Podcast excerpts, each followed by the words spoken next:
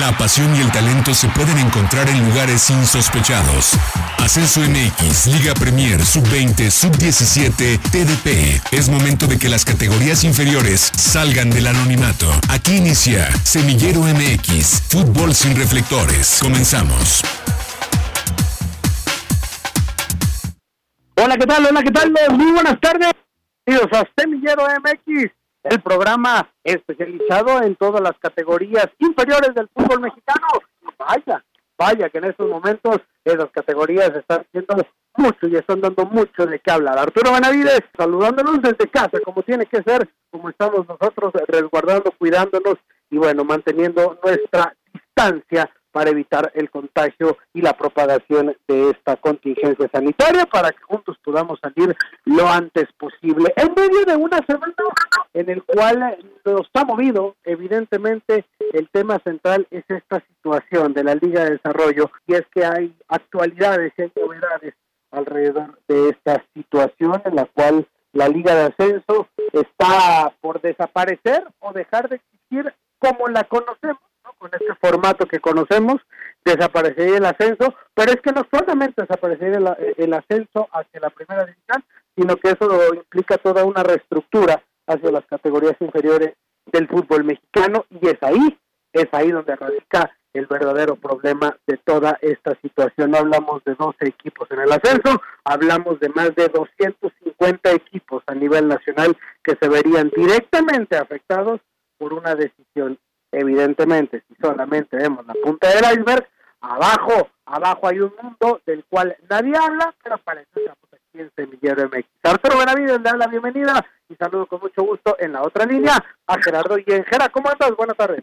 Se escuchaba abrir el programa diciendo que, que mantuviéramos nuestra distancia y esa distancia la están aplicando los federativos, los dueños de la pelota del fútbol mexicano están aplicando su sana distancia, pero para mal está poniendo mucha tierra de por medio entre los equipos de la primera división y las categorías profesionales inferiores con esta medida que está a punto de cristalizarse, esta medida de la cual hemos hablado desde que este espacio radiofónico entró al aire, una medida de la que hemos estado hablando los últimos tres años.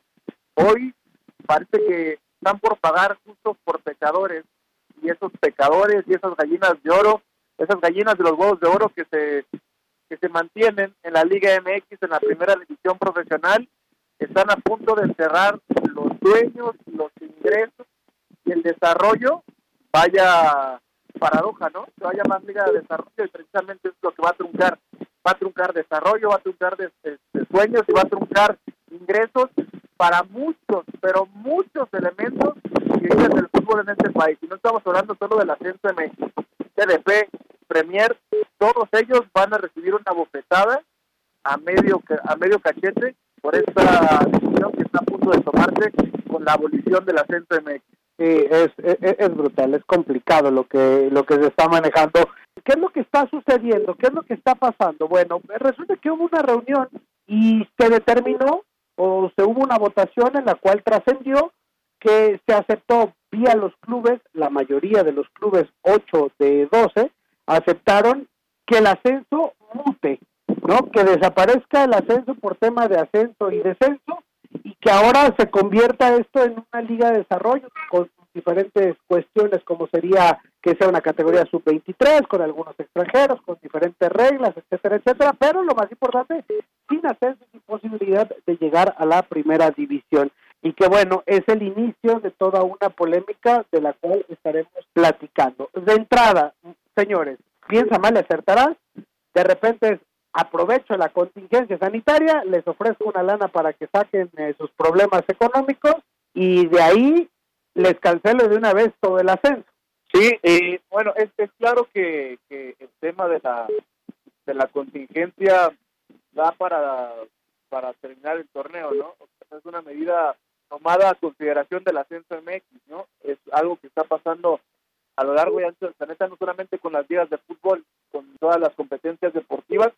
El más claro ejemplo de ello es el aplazamiento de los Juegos Olímpicos para el año 2021, pero también hay que decir que, y como dijera el que, el que hoy está en la silla presidencial, es que a los dueños de la, de la pelota les cayó como anillo al dedo esta situación porque se agarraron del tema de, la contingencia para terminar de, cristalizar esta idea, esta moción que de meses atrás se ha puesto en la mesa de la Liga MX y de la Federación Mexicana de Fútbol.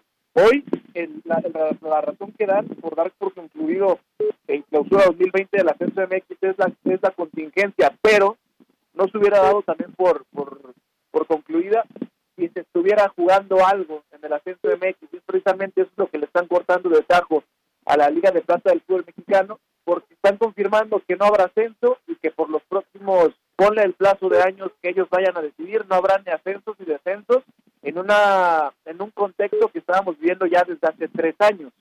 Vamos tratando de verle el lado amable, si es que lo hay, de esta situación y voy a poner una, una hipótesis. Entendemos que lo que está buscando es un modelo nuevo, ¿no? Un modelo de, de negocio diferente. ¿Qué pasaría o qué tan posible, mejor dicho, lo voy a dejar en la mesa, qué eh, pasaría si la Liga MX se transforma en una liga con contratos colectivos de trabajo, de televisión, con tope salarial para los jugadores, que la Liga de Desarrollo se convierta en el formador y que de ahí los equipos que peor terminen en el, en el fútbol mexicano, existe un draft de extranjeros y de refuerzos de mexicanos, de talento mexicano que pueden reforzar a los equipos eh, de, la Liga MX. Está buscando algo como, como lo es en Estados Unidos, tendríamos que replicar todos estos, todas estas situaciones. Si esto sucede, creo que sería algo espectacular. La conoces bien, la conocen bien la NFL, la NBA, eh, las grandes ligas, incluso el básquetbol es el único que tiene una, una especie de liga de desarrollo que funciona como, como las fuerzas básicas de los equipos de, del básquetbol profesional en los Estados Unidos. La MLS no, tiene como este tanto el formato, pero bueno, pensando en algo como la NFL, estamos eh, copiando esa, esa situación, pudiera ser, pero ¿qué tan lejano está de que suceda algo así?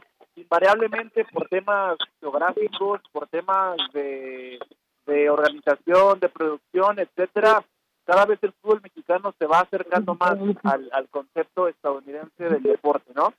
Pero si nos queremos acercar, si la idea de la Liga MX es acercarse lo más posible eh, a, a, la Major League Soccer de Estados Unidos, creo que hay que copiar lo bueno y lo posible y no lo malo, porque también hay que empezar dividiendo que el concepto del deporte americano es totalmente diferente al concepto del fútbol mundial. O sea, el, el concepto del, deporte americano, dígase Major League Baseball, MLS, eh, fútbol americano, etcétera, es el de una sola liga, un modelo único, un modelo de espectáculo. Entonces creo que por ahí empezamos a ver las diferencias entre un modelo y otro, ¿no? Y si quisiéramos abocarnos a lo que hace la MLS, entonces sí tendríamos que llegar a lo que a lo que mencionaste al, al final del primer bloque, que es conseguir patrocinios, conseguir inversiones parejas para todos, porque hoy uno de los puntos importantes en el abandono que se le ha dado al ascenso de México, y no se diga a las demás categorías profesionales inferiores, es que los únicos que tienen buenas inversiones, buenos patrocinios, no así este, equitativos, son los equipos de la primera división. Por ahí deberíamos de partir. Y hoy, si queremos convertir el ascenso de MX en una liga de desarrollo, para, según esto, empezar a, potenciar el, producto máximo que es la Liga MX, pues tendremos que empezar a, hacer eso, porque por años los equipos del ascenso MX se han quedado sin dividendos por los temas de, transmisión, dividendos por, por los inversionistas que llegan al fútbol mexicano, porque en un principio también se hizo eso, se trató de hacer una división entre Federación Mexicana de Fútbol y Liga MX para que cada uno pudiera manejarse de una manera autónoma y para que este tipo de cosas no pasara. Y hoy las únicas inversiones, los únicos patrocinios llegan a los equipos de la primera división y no a los equipos del ascenso México. Creo que por ahí debería de empezar. Es un debate estéril el querer comparar el mercado mexicano con el mercado estadounidense. Y si nos abocamos directamente al tema del deporte en específico, lo sigue siendo más, es querer eh, comparar peras con manzanas en todos los en todos los sectores, en todos los peldaños. En México no existe el mismo número de inversionistas con grandes capitales, no existe la misma certeza y no existe el mismo contexto de inversión, mucho menos con la contingencia que estamos atravesando hoy en día. No existe la misma la misma capacidad de, de consumo por parte de, valga la redundancia, del consumidor estadounidense y el, y el, y el consumidor mexicano. Y también sería un tema de, de, no entender cómo se maneja el deporte a nivel global y el, deporte en específico en los Estados Unidos, porque hay que decirlo, que el, el modelo del deporte americano es único y es totalmente diferente al del deporte en el resto del mundo. Hoy escuchamos, se quieren hacer las comparaciones eh, con ligas como la NFL, como la MLS, como las ligas mayores, que desde su creación, desde que estas ligas se convirtieron en lo que hoy soy, siempre han sido ligas cerradas, siempre han sido ligas sin ascensos, sin descensos. Ese es el, modelo americano y no se concibe de otra manera. Aquí en, el, en, el, en el caso del, del, deporte en México y en gran parte del mundo y sobre todo del fútbol, hay que hablar que confluyen otro tipo de factores, eh, Arturo. Sí, y además agregar, digo, nada más para redondear eh, la idea, eh, en, en, Estados Unidos el deporte tiene toda una estructura nacional formativa con el tema del fútbol, del deporte colegial, ¿no? O sea, el ascenso sí existe deportivamente, aunque por individuo. La competencia como tal existe, en la NCAA, en el fútbol americano o en, cualquier deporte colegial en, su nivel a nivel universidades, existen las divisiones, existe la primera, la segunda división y existe un tema de ascenso deportivo, que es lo que se pelea. Finalmente, el tema de que el individuo tenga la posibilidad de mejorar, de superarse, eh, en, en, el modelo del fútbol, bueno, existe como equipo, como institución. En el modelo de Estados Unidos no existe como institución, pero sí existe la competencia y el ascenso en una estructura nacional. Y como bien lo dices, desde que se fomenta. Y sí, se puede decir que, que, por ejemplo, allá los centros educativos eh, son los iniciadores en las disciplinas y en la mayoría de los casos son la transición. Este tipo de ligas, comparabas eh, la NFL con la, con la categoría inferior, y en el gran en, la gran mayoría de los casos son ligas independientes y a la única que se le que se le toma en cuenta como profesional es en este caso al NFL, en el fútbol a la, MLS o, o, dependiendo cada uno de los deportes. Y a ver, en este momento, para no estancarnos ya en, en, este punto que tocamos de la comparación, no solamente entre un modelo y otro, también de la capacidad eh, de inversión y de la y de la capacidad de consumir por parte de del mexicano y del estadounidense y por ahí también metamos del canadiense. Yo, a mí me gustaría preguntarle, ¿a la gente la traería realmente este modelo? Entonces, ¿para qué, para qué existen las competencias internacionales? ¿Para qué existe la, la, la Copa de Campeones de la CONCACAF? Y si a este modelo suena tan enriquecedor, tan bueno, ¿por qué las grandes ligas europeas que cuentan con mejores oportunidades de hacerlo? Porque aquí estamos hablando de kilómetros y kilómetros y kilómetros entre Canadá, Estados Unidos y México, porque hoy entonces españoles y portugueses no juegan una sola liga? ¿Por qué los que juegan la Champions League no tienen una Superliga Europea? que no se hable, que no, que no cuente como un torneo internacional, sino como una liga doméstica. A eso hay que agregarle los gastos, la logística y sobre todo la calidad del producto, porque sí podemos hablar de que el mercado sería enorme y de que los ingresos por, por temas de televisión, transmisión, etcétera, serían también millonarios. Pero hay que hablar de la calidad y sobre todo de la gente que estaría eh, interesada en consumir ese producto. Le hemos encontrado el punto medular de toda esta decisión. Básicamente es justificar que vamos a buscar, eh, dentro de la medida de lo posible, hacer una liga binacional, ¿no? Una liga MLSMX para ver si esto se puede dar. Y para eso, probablemente una de las condiciones que pidió el, eh, en los Estados Unidos, quiero creerlo de esa manera, fue cierra tu liga, ¿no? Dale estabilidad a tus equipos de arriba y olvídate los de abajo, ¿no? Y el pretexto perfecto es venir a decir que el ascenso está mal y que no sirve. Pero, híjole, es una situación tremendamente arbitraria, por decirlo de alguna manera, y que, bueno, además viene a impactar a toda la estructura, porque no solo el afectado es, es el, el fútbol de ascenso, porque tienes que modificar todo. ¿no? ¿Quién sabe qué vaya a pasar con, con, el fútbol de abajo? Si, si va a haber ascenso a la Liga de Desarrollo, la Liga de Desarrollo también va a ser autónoma, y qué va a pasar con la Liga Premier, y qué va a pasar con todo esto, y, mientras nos entretenemos viendo la E-Liga o cómo está el asunto.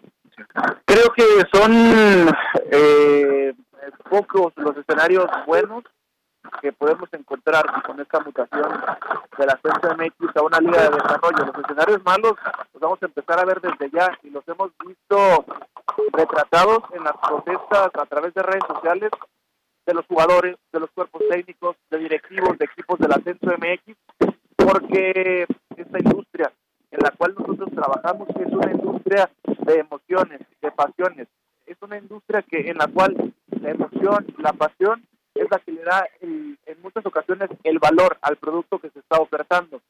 Y de por sí, con, el acento como lo tenemos, se dice que la gente no va a los estadios, no va a los partidos del acento MX, ¿con qué valor y este, vas a ver entonces ahora a los equipos en la Liga de Desarrollo, cuando no te juegas nada? El ascenso MX tiene que definir qué va a suceder con su, con su categoría.